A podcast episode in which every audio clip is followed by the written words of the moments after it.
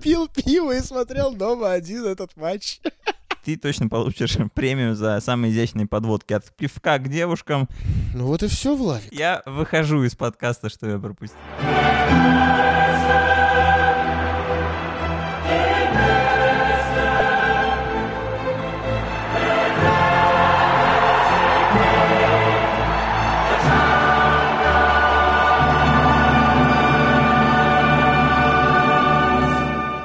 Вот и вторая часть подкаста «Что я пропустил» про финалы Лиги Чемпионов. Э, всем привет, друзья! Меня зовут Федя Маслов. Э, здесь со мной, как всегда, мой друг, коллега, шеф-редактор sports.ru Влад Воронин, ну и, конечно же, вы – друзья, для тех, кто не слушал первый выпуск, обязательно его зацените. Он э, вышел ровно неделю назад. И вторую часть, э, как и в прошлый раз, мы, конечно же, делаем вместе с вами, слушателями нашего подкаста. Попросили мы вас прислать аудиофрагменты о самых запомнившихся, самых легендарных э, э, финалах Лиги Чемпионов в вашей жизни, прислать их на почту. Пропустил собака sports.ru. Да-да, у нас есть почта.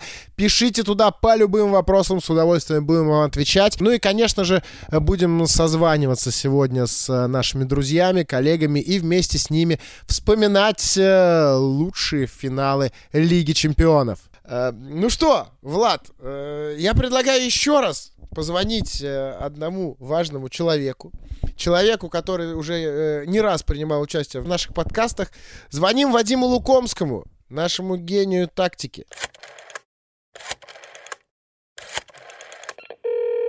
О, какая... А, ничего себе! Сейчас, друзья, Вадим Лукомский подключился к нам по Зуму и вы бы знали, какая у него аватарка. Это же, по-моему, логотип э, шоу Вадима Лукомского, которое называется «Великий лук», если я не ошибаюсь. Именно так и работает э, Zoom, по-моему, если регистрируешься через Google. А, то есть Zoom сам подцепил твою аватарку.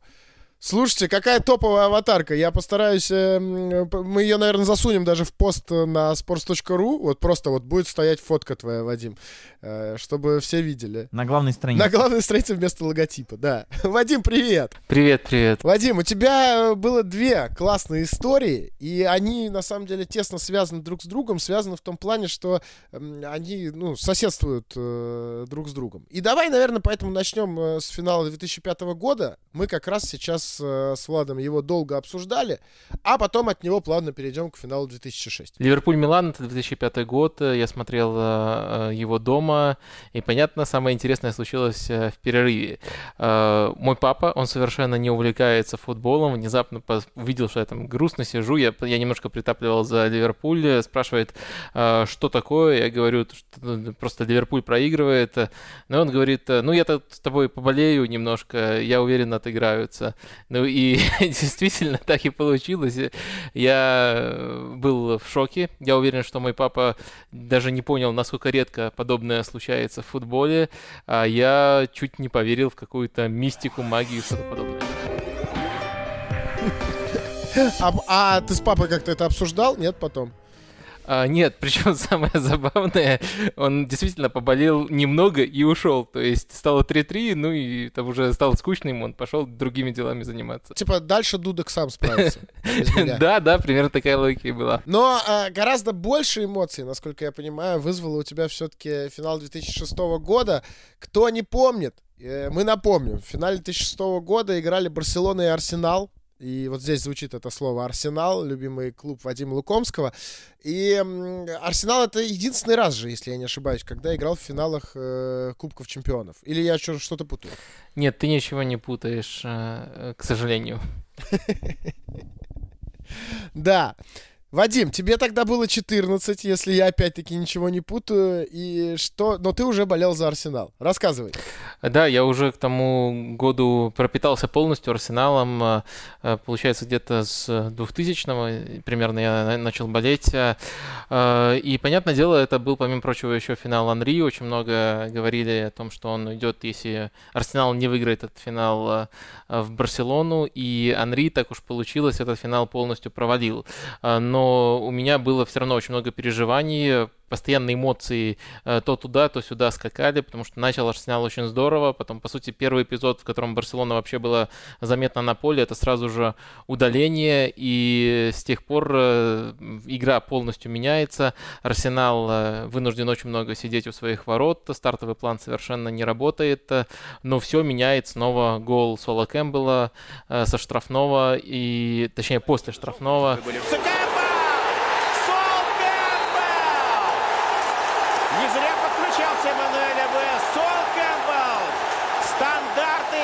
Стандарты.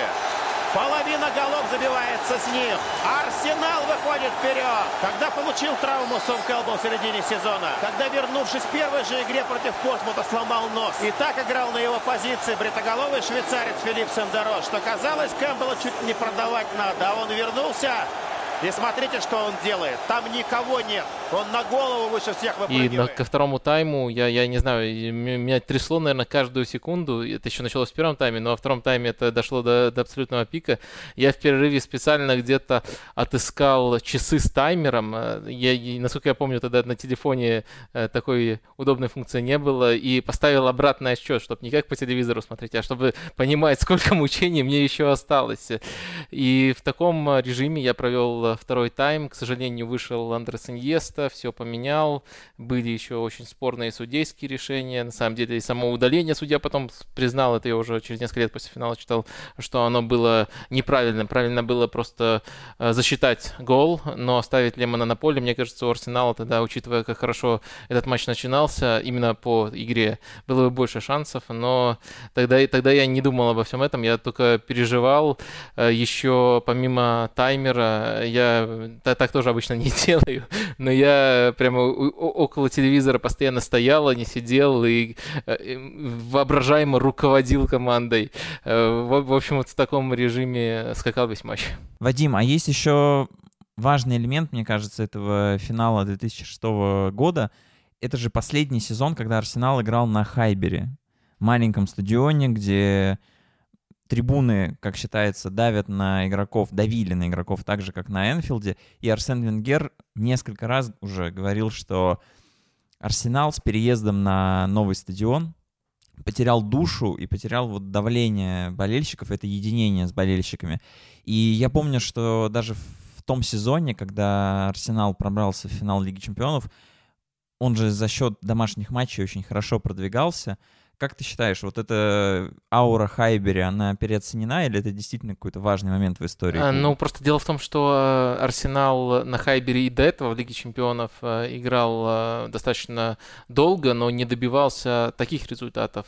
Если возвращаться к этому конкретному сезону, там скорее сыграла роль то, что Венгер внезапно решил немножко против своих принципов пойти и играть в очень прагматично. Это не автобусы, конечно, были, но очень прагматичный футбол по меркам Арсенала. По сути, Анри оставался постоянно единственным нападающим, а все остальные очень-очень активно участвовали в обороне. Наверное, это главное изменение. Аура Хайбери не переоценена, как мы позже узнали, потому что Эмирейтс это уже совершенно другая эпоха, э, совершенно по-другому воспринимается. Там много историй есть не только про то, что э, маленький стадион, э, там атмосфера из-за того, что он в таком супер жилом районе, очень близко к домам находится. И еще были такие фишки, как окна в разделе раздевалки, через которые игроки иногда а, слышали, что поют болельщики, иногда даже открывали их и присоединялись к чантам, но это после матча уже было. Так что, конечно, это один из самых атмосферных стадионов, и в целом этому нужно э, очень много приятных слов посвящать, но я не думаю, что именно в той компании это сыграло прямо поворотную роль, потому что выездных э, перформансов очень крутых было не меньше. Тот же там Реал был обыгран на Сантьяго Бернабеу, когда у них там все галактика были в сборе. Э, так что мне кажется, это немножко в конкретном случае переоценено. А в целом, да, конечно, Хайбери это супер. А ты был на Хайбере? Вадим? А, нет, на Хайбере я не был. Ну, в смысле, даже не приезжал, просто туда там глянуть, что, как? А, посмотреть на дома, которые там на месте стадиона построили. А, его же снесли! Да, да, именно так. Ну ты какой, уделал меня. Soldier boy, там на самом деле не совсем так. Там э, Хайбери каким-то культурным наследием э, является, так что просто внутри его очень сильно переделали, так что сделали из него э, дома. То есть там какая-то окружность э, э, осталась вокруг Хайбери, просто переделали очень сильно, полностью снести не могли. А вот раз мы про стадионе с вами заговорили, э, парни, как вы думаете, на каком стадионе, когда, на каком финале за вот время именно Лиги Чемпионов, да, то есть там с 93 -го года, э, было больше всего болельщиков? Наверное, на финале 99 -го года. Вадим, а ты что думаешь? Ну, Камп Ноу, да, это, это, это хорошая версия. Эм, Соглашусь. Тогда не буду э, с вами тут дальше юлить. Действительно, Ноу, э, 99 год. Я просто, честно говоря, э, думал, что Уэмбли. Мне казалось, что Уэмбли побольше. Ну, куда уж больше, практически 100 тысяч человек на Камп Ноу. Ну, на Камп Ноу вот в 99-м, по статистике моей любимой Википедии, вот, было 90 тысяч человек. Вот, на Уэмбли было, было чуть-чуть поменьше, э, 87 700. А, на Уэмбли, кстати, два финала же через год играли, да? В 11 и в 13 году. Вот как все было. Но на самом деле, э, мы сейчас... э, Вадим, спасибо тебе большое, во-первых. Вот, э, значит, э, Вадима, что у нас есть у Вадима? Вадим, во-первых, вернулось шоу «Великий лук», если я ничего не путаю. Не путаешь. И я не путаю, да. Это классно. Обязательно ищите на просторах э, Ютьюба, подписывайтесь и смотрите. Ну и, конечно же, у Вадима с э, Игорем Порошиным есть подкаст э, «Капучино и Катаначо», который э, продолжает выходить э, и сейчас, э, во время пандемии, когда, э, ну, хотя футбол-то уже потихонечку возвращается, но э, этим ребятам наплевать, они всегда находят темы, которые они любят, могут, умеют обсуждать. э, И эти полтора, два, три часа величайших разговоров хотя бы разок обязан услышать каждый из вас. Так что обязательно подписывайтесь на любой удобной вам платформе. Правда? Да-да, спасибо за рекламу. Да без проблем. Вадим, давай, пока-пока. Пока. И тут же мы никуда далеко не уходим от э, финала 2006 года, который, кстати, я тоже совершенно не помню. И э, Барселона, Арсенал. Единственное, что а, я посмотрел э, сегодня, что в том матче э, забил гол человек по фамилии Билетти. Ларсон, Белетти, опасный гол! Джулиано Белетти. Помнишь Билетти, Влад? Да, конечно. Я даже помню, что летом 2006 года, когда я впервые оказался в Европе, это была Испания, как раз мы отдыхали в Барселоне, я решил, что обязательно должен попасть на Камп Ноу. Я это решил уже, когда мы приехали в Испанию, и интернета как такового не было, поэтому я просто спросил у какого-то парня, где же находится стадион. Он мне назвал станцию метро. Мы приехали на эту станцию, я начал у всех спрашивать, а как на стадион попасть, где Камп Ноу? И мне подсказали, вот там направо, там налево, там вот так пройдешь, и все. И я подошел, и это просто, ну, невероятно. Я даже не знал, есть ли музей или еще что-нибудь. Просто поехал на стадион, чтобы оказаться рядом. Оказалось, что там есть музей, что можно купить билет, попасть на стадион, пройти по разным трибунам. И вот в музее Барселоны уже была бутса билете, который он забил этот победный гол в ворота Арсенала. А еще там, знаешь что, там еще, кстати, была секция с муляжом, дубликатом, как угодно можно назвать, трофея Кубка Чемпионов.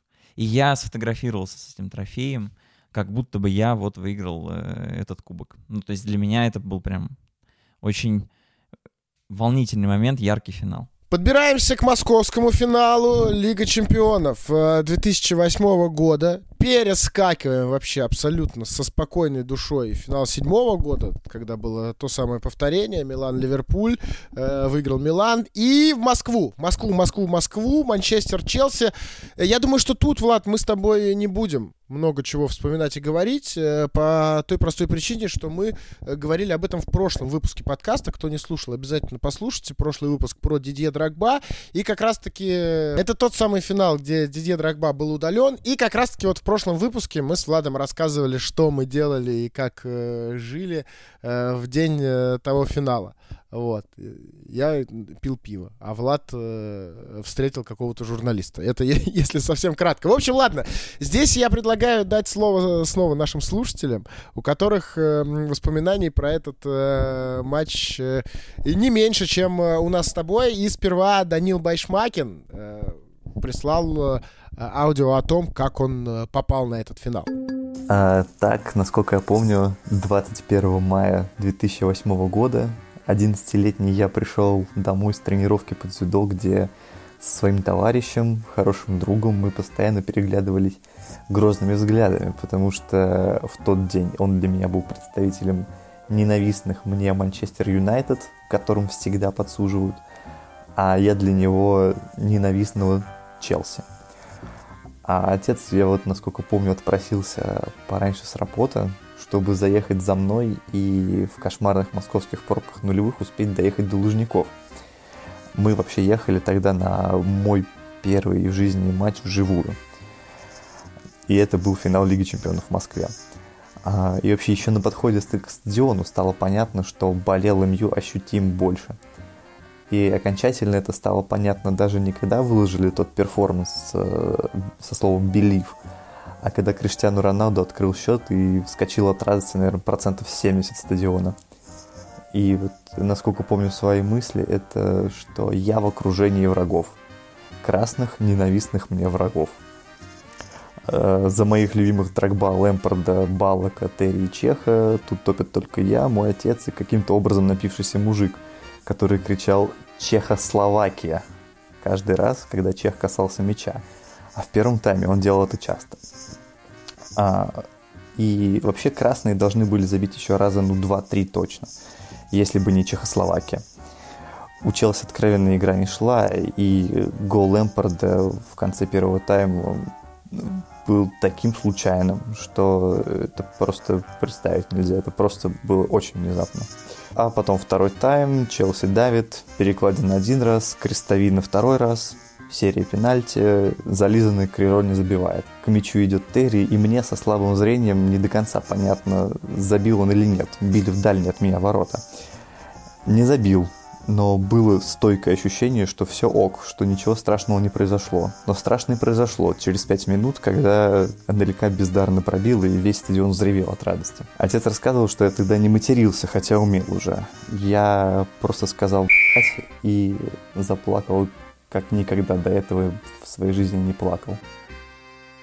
Я думаю, что очень многие болельщики Челси в тот момент, в момент промаха Николя Анелька, отреагировали примерно так же, как э, Данил. И тут же не уходим далеко от ваших замечательных э, аудио, которые вы прислали нам на почту пропустил собака sports.ru. Наша постоянная слушательница, наша соведущая в недавнем подкасте про Пауло Мальдини, Анастасия Ефимова и ее история про 2008 год. Всем привет! Настя Ефимова и Воронеж на связи. Моя история будет про финал Лиги Чемпионов 2008 года в Москве. Для меня вообще очень важно смотреть футбол именно в прямом эфире. Потом я могу что-то пересматривать, но первый просмотр должен быть именно в прямом эфире. Вдруг мама говорит, 21 мая в ночь едем в Москву на один день. Из Америки должна была приехать мамина подруга детства. Я в шоке. 21 мая в ночь означает, что финал в прямом эфире я не посмотрю. Но через несколько дней я увидела в этой ситуации для себя конкретную возможность. У меня созрел план. В Москве я попрошу маму съездить к Лужникам и смогу своими глазами увидеть стадион, на котором вчера играли в финал Лиги Чемпионов. 22 мая в Москве было сыро, дождливо и неприятно гулять. Но я все равно говорю, мам, поехали в Лужники. Смотри, от Красной площади совсем недалеко. Идея ехать в дождь куда-то, чтобы просто посмотреть на фасад стадиона, с маминой точки зрения наверняка казалась ну, не очень такой – но мой просящий взгляд свое дело сделал, едем. Мы посмотрели на стадион со стороны, потом подошли ближе и еще ближе. Мы шли, но никто нас не останавливал. Тогда я сказала маме, давай попробуем зайти как можно дальше. Вдруг нас так никто и не остановит. Мы так и сделали, и нас действительно никто не остановил. Мы зашли на стадион, подошли к полю, поднялись на трибуны. Мне вообще казалось, что это происходит не со мной.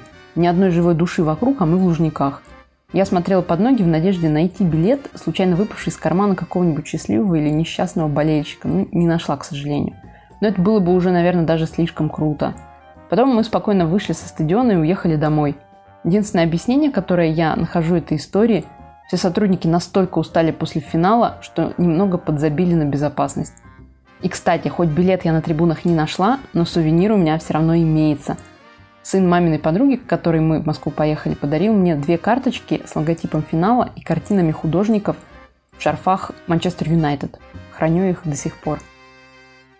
Спасибо большое, Настя. Спасибо, что ты так нас э, преданно слушаешь э, и так много участвуешь в жизни нашего подкаста. Идем дальше, и мне хочется немножко остановиться на финале Лиги Чемпионов 2010 года. И это, конечно, это тот год, да, когда Интер достиг своего э, пика в, в работе с Жозе Мауринью. Они уже э, выигрывали на тот момент, э, если я не ошибаюсь, несколько сезонов э, в серии А, два или три подряд. И вот тогда они вышли в финал Лиги Чемпионов, и тогда казалось, что команда сильнее того Интера. Да ее, правда, наверное, не было в Европе. Ну, ну честно. Но э, Мауриньо оказался тогда самым топовым тренером Европы. Э, Диего Милит оказался самым сильным нападающим, э, ну, Европы точно, если не мира. И, в принципе, да, Жулио Сезар в воротах э, и очень сильная линия обороны. В общем, это был какой-то невероятный состав, и за этот Интер, ну, лично мне, несмотря на то, что я не, не люблю Интер, мне хотелось немножечко даже болеть. Наверное, потому что я просто сейчас чуть меньше, а раньше особенно сильно любил Жозе Мауриньо. Мне очень нравятся такие люди, которые ведут себя вот так вот вызывающе, которые очень много говорят, э, которые постоянно выпендриваются и при этом параллельно еще и умудряются всех обыгрывать. Мне очень нравился тот Интер, и мне очень нравилось то поведение Мауриньо. Но э, таких, как я, далеко не все были такими, как я. И э, наш слушатель э, Артем Кудрявцев ненавидел тот Интер, э, буквально считал его злом. Э, давайте послушаем. Привет, sports.ru. Меня зовут Артем. И мне хотелось бы поведать вам свою историю о самом памятном для меня финале Лиги Чемпионов. Правда, эмоции, которые я тогда испытывал, были очень далеки от позитивных. Дело было в 2010 году. Сейчас многие вспоминают и восхищаются тем сумасшедшим Интером, который буквально выгрызал каждую игру на пути к финалу и в итоге взял кубок. Но для меня же Интер тех лет был буквально эпицентром всего того, чего я так ненавидел в футболе. Мауриньо, Матераци, Майкон, Милита, Балателли, Жулио Цезарь, привет Геннадию Орлову. По разным причинам эти персонажи были для меня просто лакмусовой бумажкой, и успехи Интера в том сезоне вызывали у меня бурное негодование. А закрытый стиль игры, чем-то напоминающий Бердыевский Рубин или нынешний Атлетику Симеоне, противоречил для меня самому принципу игры в футбол – забивать как можно больше голов и побеждать, а не удерживать минимальные преимущества и изредка вылезать в контратаку. И тут, выбив уже упомянутый Рубин на групповой стадии, в 1-8 они проходят относительно не чужой для России Челси с Жирковым и Абрамовичем в составе а в 1-4 завершают сказку ЦСКА и один из самых удачных сезонов Лиги Чемпионов в новейшей истории российских клубов. В полуфинале уже была бита моя любимая с 2000 года Барселона, но не будем о грустном. Последний шанс спасти для меня этот Евросезон был у Баварии. Никогда особо не испытывал теплых чувств к этой команде, поскольку политика бесплатного переманивания топовых игроков Бундеслиги в те времена уже началась – Однако Интер был абсолютным злом, которое необходимо было одолеть, даже усилиями баварских пивников. Но, к сожалению, все мои надежды были сразу разрушены засушливой тактикой господина Мауриньо и двумя безответными голами Мелита, для которого тот матч на Бернабеу стал звездным часом. Он просто уничтожил защитника Баварии Ван Бюльтена. Через несколько лет то же самое уже с Боатенгом проделает и Месси – но, видимо, такова суровая доля центральных защитников Баварии. После награждения персональный всей команды был рад только за великого капитана Дзанетти и немного за Уэсли Снейдера, который, как и Робин в тот вечер прекрасно проявил себя перед глазами мадридской публики, возможно, заставив сожалеть о том, что этим двум парням так и не дали достаточно шансов проявить себя, играя за Реал. Вот так победа, в принципе, нейтральной для тебя команды в финале Лиги Чемпионов может вызвать не только бурю положительных эмоций, но и заставить тебя рвать на себе волосы от досады. Вот Артем Кундрявцев говорит, что Интер это зло, а я согласиться не могу. Это, в принципе, конечно, распространенное мнение, что команды Мауринью сеют в мире негатив и какую-то враждебную атмосферу. А, отчасти это правда, но есть же в спорте не только вот такая позитивная сущность, а в принципе, чтобы чего-то достигать, нужно своего соперника еще и ненавидеть. И мне кажется, вот я в то время тоже так рассуждал, и Интер мне вообще не нравился. И когда они выбили Барселону, мне это тоже не нравилось. А, не, не потому, что я фанат Барселоны, совсем нет, но вот как-то стилистически вся эта а, какая-то воинственность Интера мне не нравилась. Но с течением времени я понял, что, в принципе, таких команд объединенных а, одной целью, настолько заряженных, в принципе, в футболе мало. А, бывают там креативные, классные, э, вспыхивающие команды там на один-два сезона, которые великолепный футбол показывают, а, но вот чтобы объединенные, действительно, вот мыслящие одинаковые, это редко. И мне кажется, что, ну, вот Интер как явление — это прекрасно и супер. И в любом случае, да, мы через 10 лет продолжаем спорить про эту команду, это значит, что она не зря существовала. Поэтому вот в 2010-м мне тоже Интер не нравился, как-то мне это было все противно даже, но сейчас я понимаю, что ну, в этом есть какая-то особенная ценность. Да нет, ну, и вообще, ну как можно... Вернее, даже э, понятно, как можно плохо относиться к Муриню, но в этом и, и заключается его величие, что к нему либо относятся плохо, либо хорошо. Никому на него не пофиг. Вот. Но это было когда-то, в 2010 году.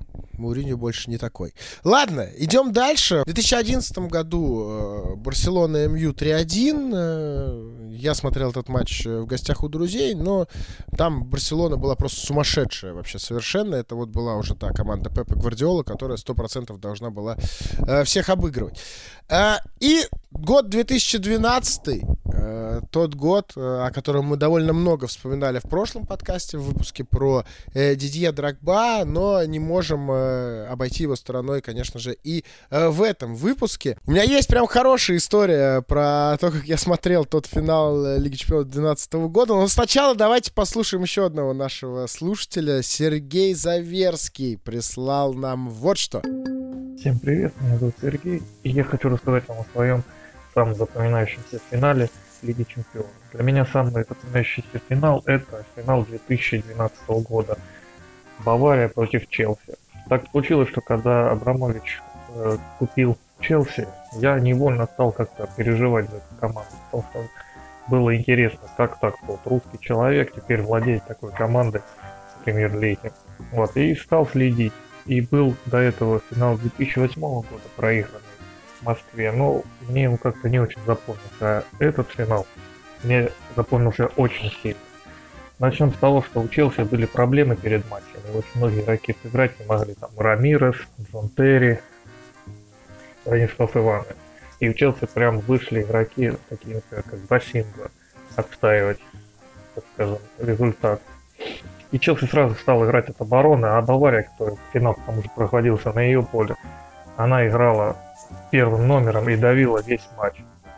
Вот, мы болели большой компанией за Челси около 10 человек мы смотрели в кафе. Вот, и какие-то немногочисленные люди там вдали болели за Баварию. Их было немного, там человека 3-4. Вот. Ну и было много таких нейтральных тоже болельщиков. В итоге в кафе где-то порядка ну, 35 человек сидел. И вот, и когда забила Бавария, эти несколько человек так вскрикнули, что да, гол.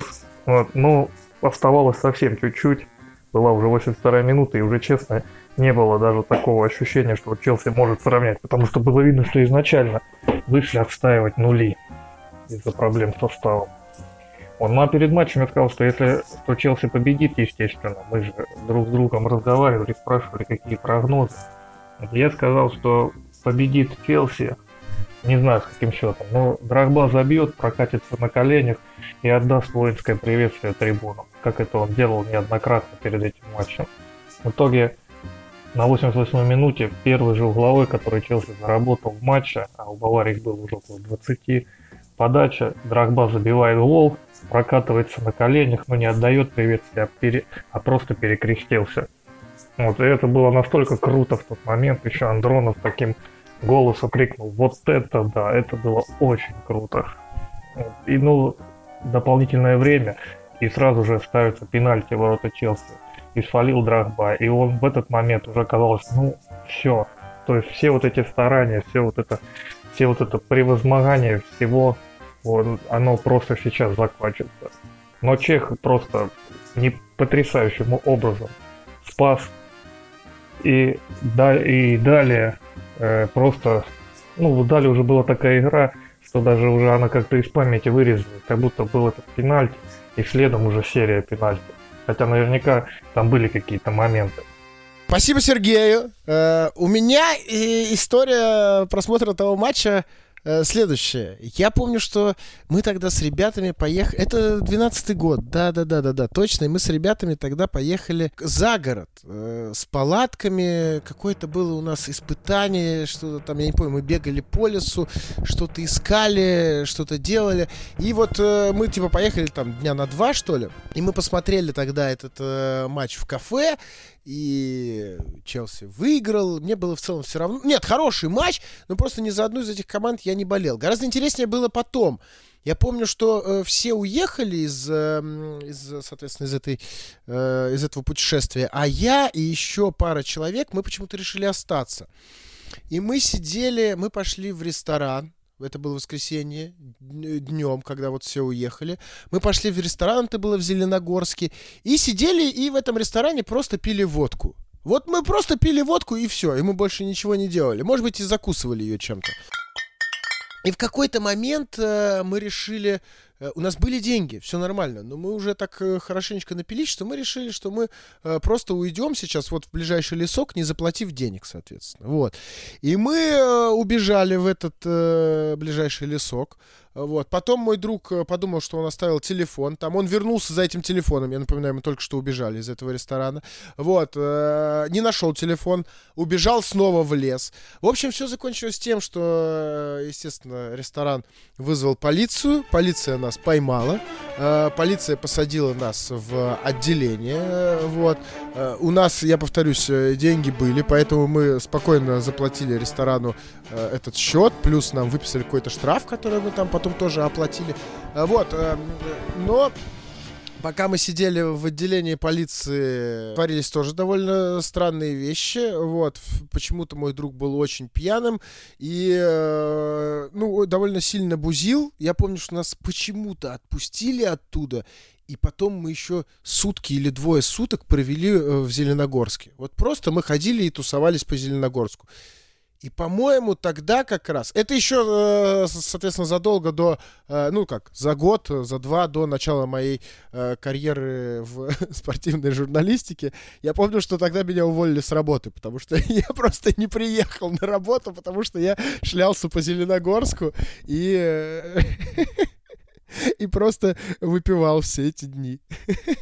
А я правильно понимаю, что подкаст «Что я пропустил» постепенно переходит от своей футбольной сущности к главной миссии рассказать о жизни Федора Маслова и его алкогольных похождениях? Нет. Потому что сегодня постепенно мы готовим, да, наших слушателей к тому, что про футбол здесь больше не будет, и мы будем слушать про водку, рестораны, учительниц, которые наталкиваются на пьяное лицо Феди и так далее. Нет, ну, ну нормально. Но если, если честно, я не собирался так делать, э, но э, это ты сейчас сам сказал. Оно само? Это ты сейчас сам сказал, Влад, и мне тут нет других вариантов, кроме как не сказать о том, что э, если все нормально, то вот э, буквально на следующей неделе именно такой подкаст я и планирую запустить, свой отдельный, где вот... Нет, на самом деле надо говорить не так. Еще больше истории о твоих похождениях в Инстаграме просто фет. Либо так, либо так, да. Да.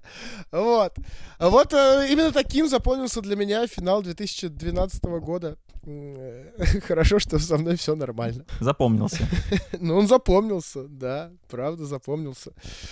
А дальше, двигаемся дальше, мы, мы идем через год. Мы пропускаем год 2013. 2013 э, год это же, да, немецкий финал, Бавария, Боруссия. О, а это я пивка набрал и дома смотрел. Один. Я просто пил пиво и смотрел дома один этот матч.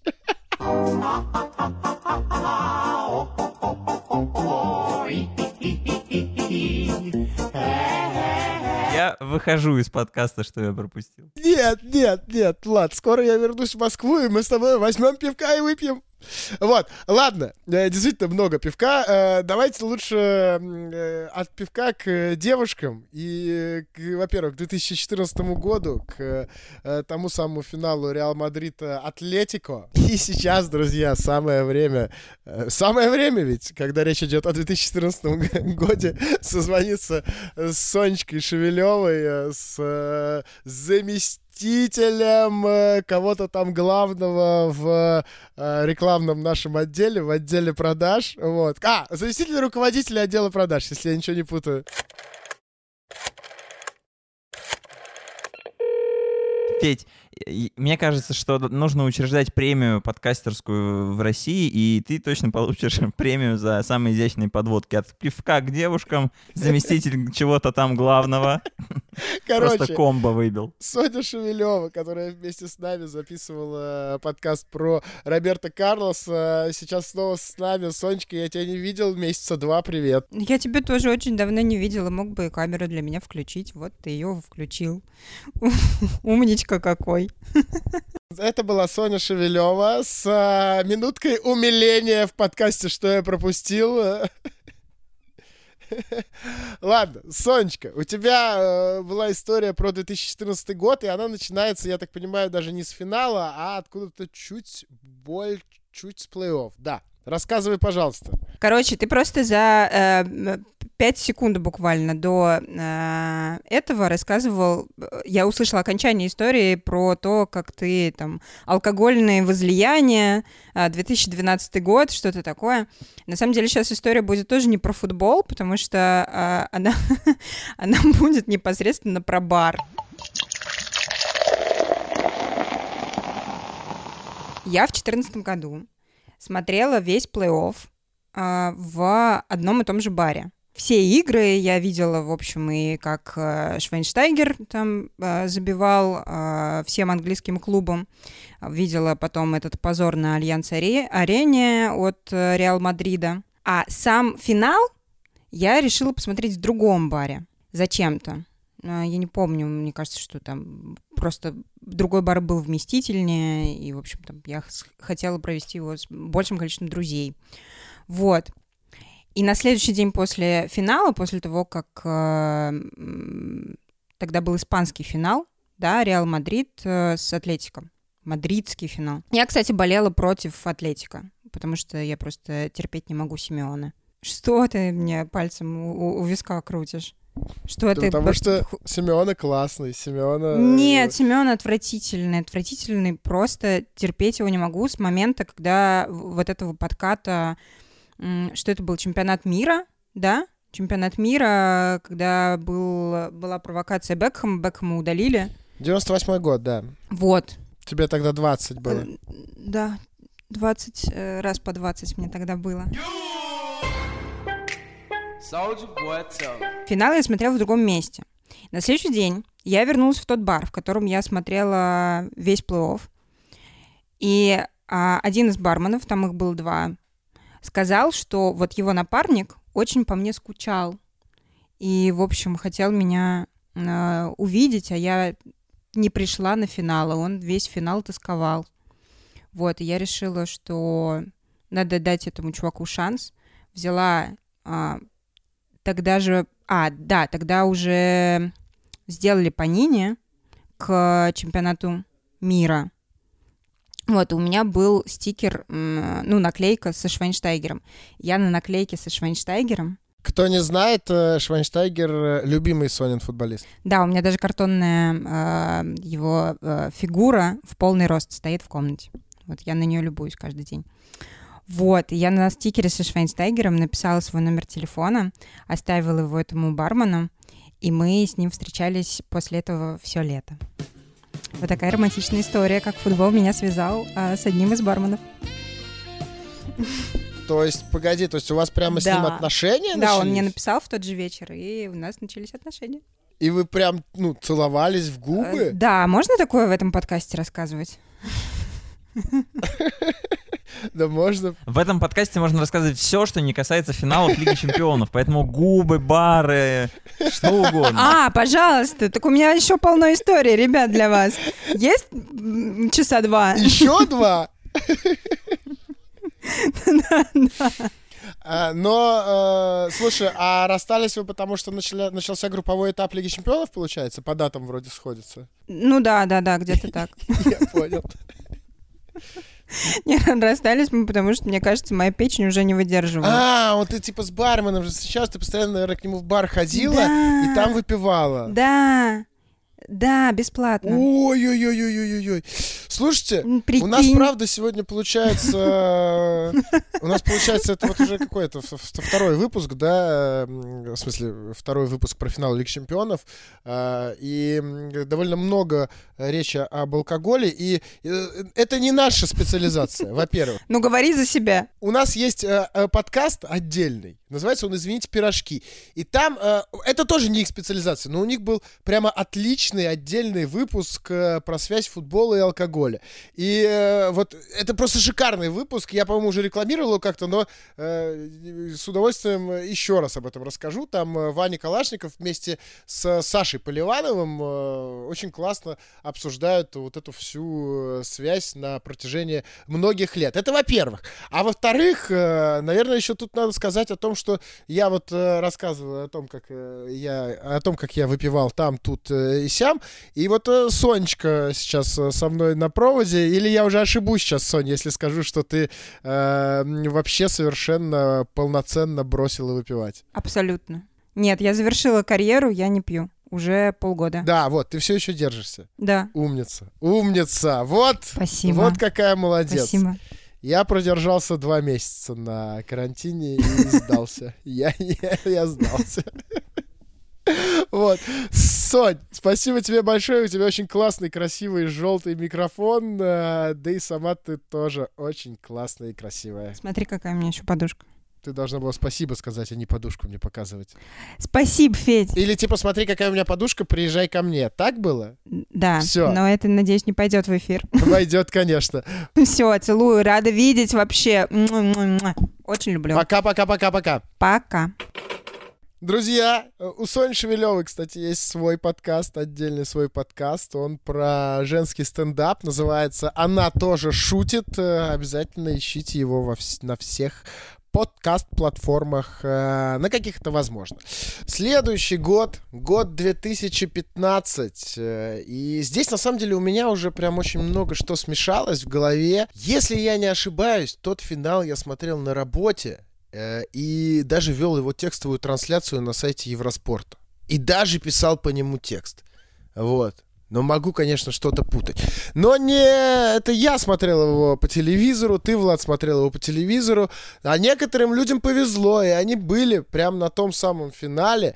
И э, даже, даже смотрели очень, максимально близко на этот финал. И сейчас мы позвоним э, еще одному моему хорошему товарищу и комментатору, тоже комментатору и репортеру э, Матч ТВ, а в то время, да, по всей видимости, НТВ+, э, Тимуру Журавелю.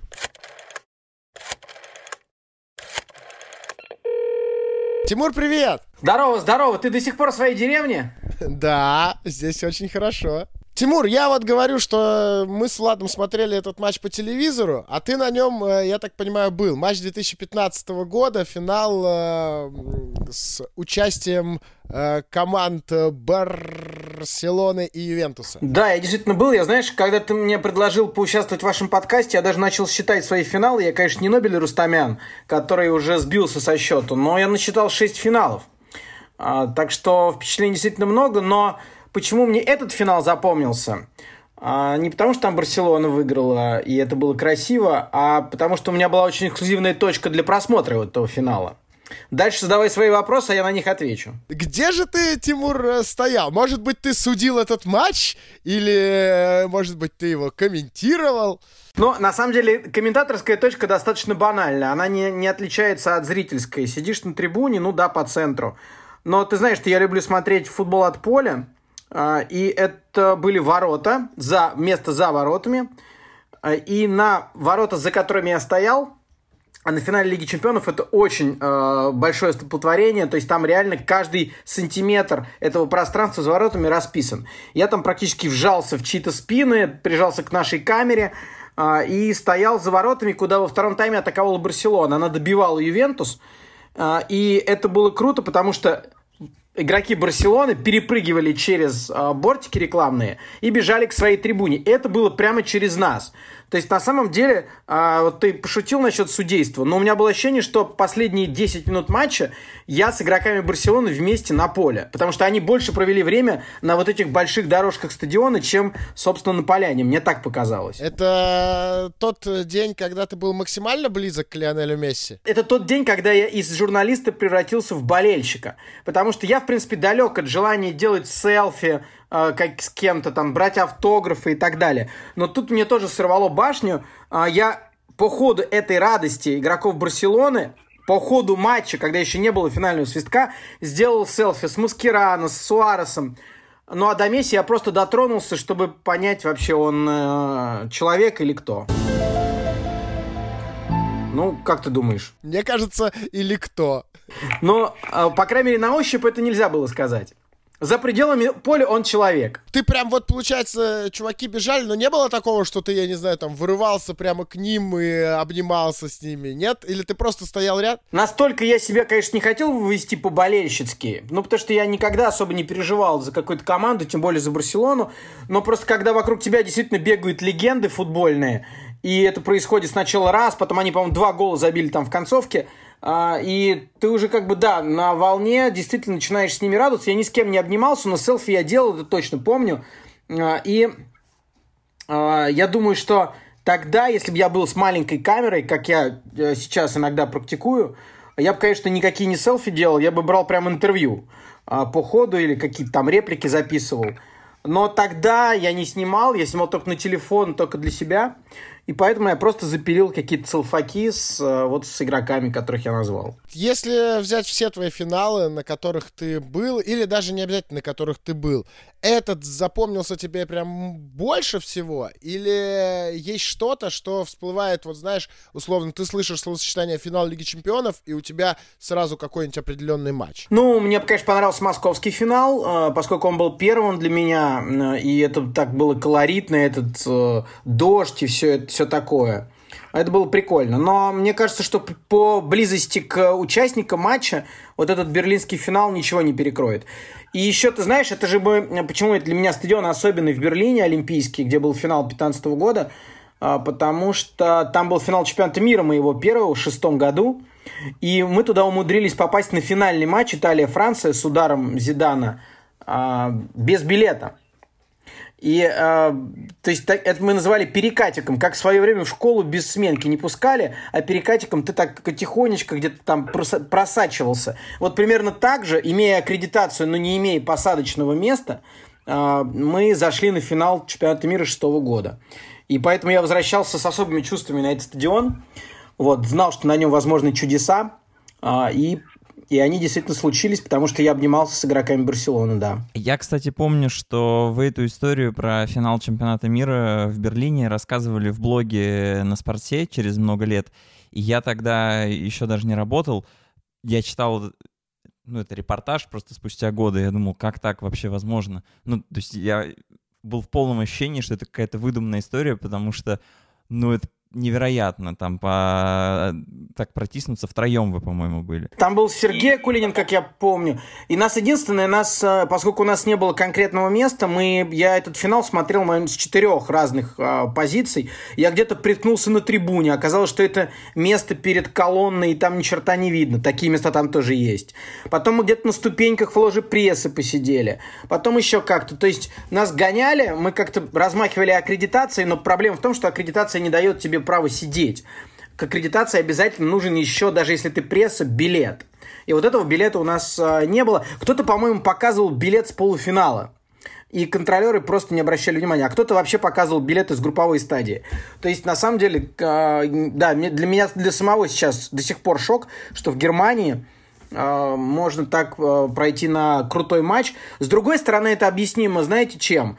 Э, тем, что в Германии никто не, не видит в тебе э, нарушителя закона. То есть, если ты куда-то идешь, и у тебя, по крайней мере, есть аккредитация, наверное, ты на это имеешь основание. Так они решили, э, и поэтому мы вот, собственно, оказались там безбилетниками. Но мне эта история потом помогла как-то, когда мы на спорте забыли подать вовремя заявку на аккредитацию на матч сборной России. В 12 или в 13, в 12 по-моему, году. И, и мы все-таки решили, что стоит пробовать, и я как-то вот с помощью коллег из, из других медиа пробрался в ложу прессы, просто помня, что был вот такой вот у вас опыт на финале чемпионата мира. Я решил, что раз уж на финале чемпионата мира было возможно, почему на сборной России нереально? В общем, спасибо. Ну, это правда, вы шаг, да. Это, учитывая, что это первый чемпионат, который открыл путь на все последующие финалы и крутые матчи, и сразу начать с этого, да, это круто. Вы шаг! Тимур, спасибо тебе за то, что включился. У Тимура Журавеля есть э, YouTube-канал, который обновляется постоянно. Ну, правда, Тимур, там вот сейчас даже я смотрю, у тебя очень хорошая периодичность видосов. Ну, нет, сейчас тяжело. Я, к сожалению, снимать не могу так, как я хочу, но я думаю, что я вернусь в ближайшее время, пока приходится занимать себя на самоизоляции. Да, спасибо тебе большое, Тимур. Э, все, услышимся. Давай. Давай, пока-пока. Тут мы перескакиваем через два года. Финал Лиги Чемпионов 17 года. Совсем недавно это было. Всего лишь три года назад. И история от нашего слушателя Никиты Сысоева, который начал увлекаться футболом только в 16-м, представляете, году. И 17-й год — это его первый финал. Мне очень нравится, что в конце наших таких сборных выпусков с э, вот этими голосовыми сообщениями от наших слушателей мы всегда в конце э, приходим вот к... Да, сначала мы ностальгируем, у нас люди вспоминают про финалы 92 93 -го года, да, то э, в конце мы приходим к нашей молодой аудитории, которая э, смотрела, начала смотреть футбол вот совсем недавно. В общем, Никита Цисоев и его история.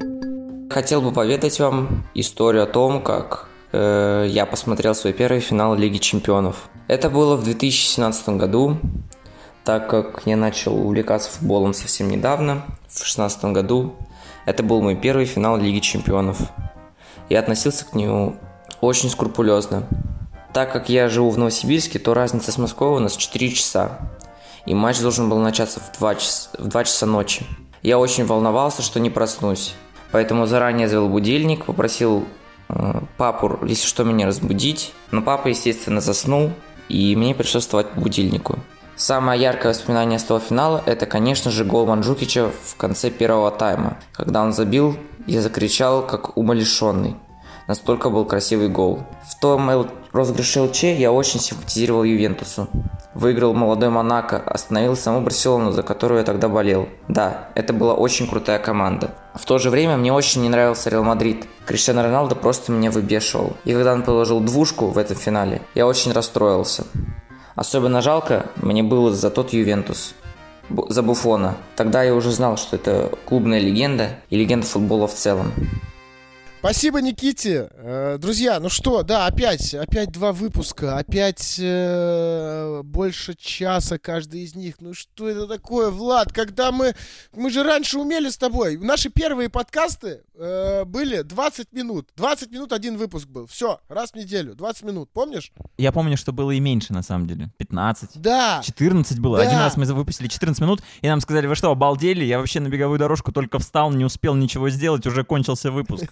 Да. Ну-ка быстро сделали длиннее. И мы настолько этим увлеклись, что перестали вообще за временем следить. Да, да. В общем, ну на самом деле это и логично, потому что, по сути, мы с тобой вспомнили все самые легендарные финалы, и более-менее вот эти все последние финалы, да, э, там, последних э, нескольких лет, ну, их э, все помнят, это уже время, время быстрого интернета, время большого освещения э, всех этих событий, поэтому э, тут э, никаких, э, ну, не будет тут вот этого ощущения ностальджи. А, я говорю огромнейшее спасибо, огромнейшее спасибо всем, кто принял участие в а, записи этого а, выпуска. Все наш, всем нашим слушателям, которые прислали нам аудиофрагменты на нашу почту пропустил собака sports.ru. Обязательно пишите нам туда по любым вопросам. Я говорю спасибо всем тем, с кем мы созвонились сегодня, а это Роман Нагучев, это Вадим Лукомский, это Тимур Журавель, это Соня Шевелева. Э, друзья, спасибо, вы очень нам помогли. Я говорю заранее большое спасибо, конечно же, нашему монтажеру Максу Матиенко, Руслану Купылову, который помог, помог с оформлением этого выпуска и залил его на все площадки. Влад, я говорю огромнейшее спасибо тебе. Я тебя очень люблю, и ты мой любимый соведущий подкаста «Что я пропустил». Спасибо, Федя, тоже всегда рад тебя слышать. Не знаю, как реагировать на то, что я любимый твой ведущий подкаста, что я пропустил, учитывая, что нас двое, а, но э, ты мне нравишься вне зависимости от того, ведущий ты подкаста, что я пропустил, или не ведущий, неважно. Супер. Друзья, э, ставьте нам оценки в э, Apple подкастах. Обязательно ставьте нам оценки. И если вы еще напишите какой-нибудь классный отзыв там про нас, это будет вообще шикарно. Это правда очень помогает нам в развитии, помогает нам сохранять периодичность и э, делать как можно более интересные подкасты. Помимо Apple подкастов, нас можно послушать в Google подкастах, на Кастбоксе, во Вконтакте, на YouTube мы выкладываем выпуски, в Яндекс Музыке мы тоже есть. Ну и, конечно же, посты на sports.ru, в блоге подкасты sports.ru. Качайте наше приложение sports.ru, подписывайтесь и наслаждайтесь. Э, меня зовут Федя Маслов, э, Влад Воронин тоже был здесь. Услышимся через неделю. Мы для вас что-нибудь еще классное, мощное придумаем. Ну а закончим сегодняшний выпуск. Э, давайте истории нашего редактора, редактора sports.ru, Саши Мужника.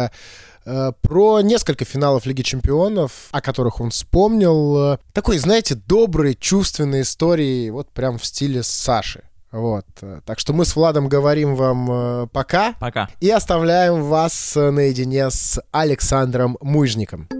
Я отлично помню свой первый финал Лиги Чемпионов 2003 Милан-Ювентус.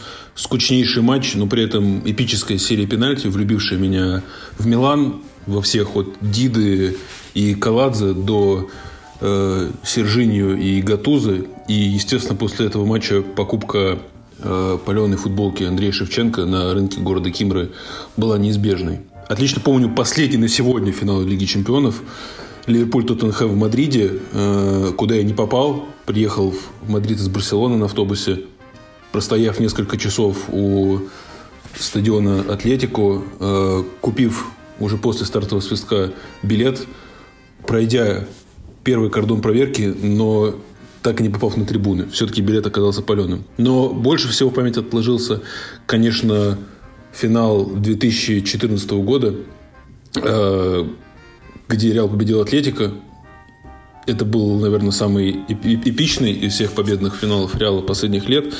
Обстоятельства, конечно, мне запомнились больше. Даже больше, чем гол Рамоса на третьей добавленной минуте к основному времени. И еще три гола в овертайме. Не смотрели его с э, девушкой в баре Джон Дон. Это было только начало отношений. Был совершенно шикарный майский вечер. Э, был бар, мы сидели так не очень удобно, под острым углом смотрели матч, но при этом было очень душевно. В перерывах мы выходили на бульвар, э, дышали прекрасным воздухом, а когда Реал, мой любимый Реал все-таки дожал победу, э, вышли последний раз, уже была ночь, и это была очень прекрасная ночь. Э, отношения те уже закончились, но у меня, в общем, этот финал научил в том числе тому, что нужно оставлять в памяти все хорошее, чтобы оно подпитывало тебя и дальше. А все, все остальное оставлять в прошлом.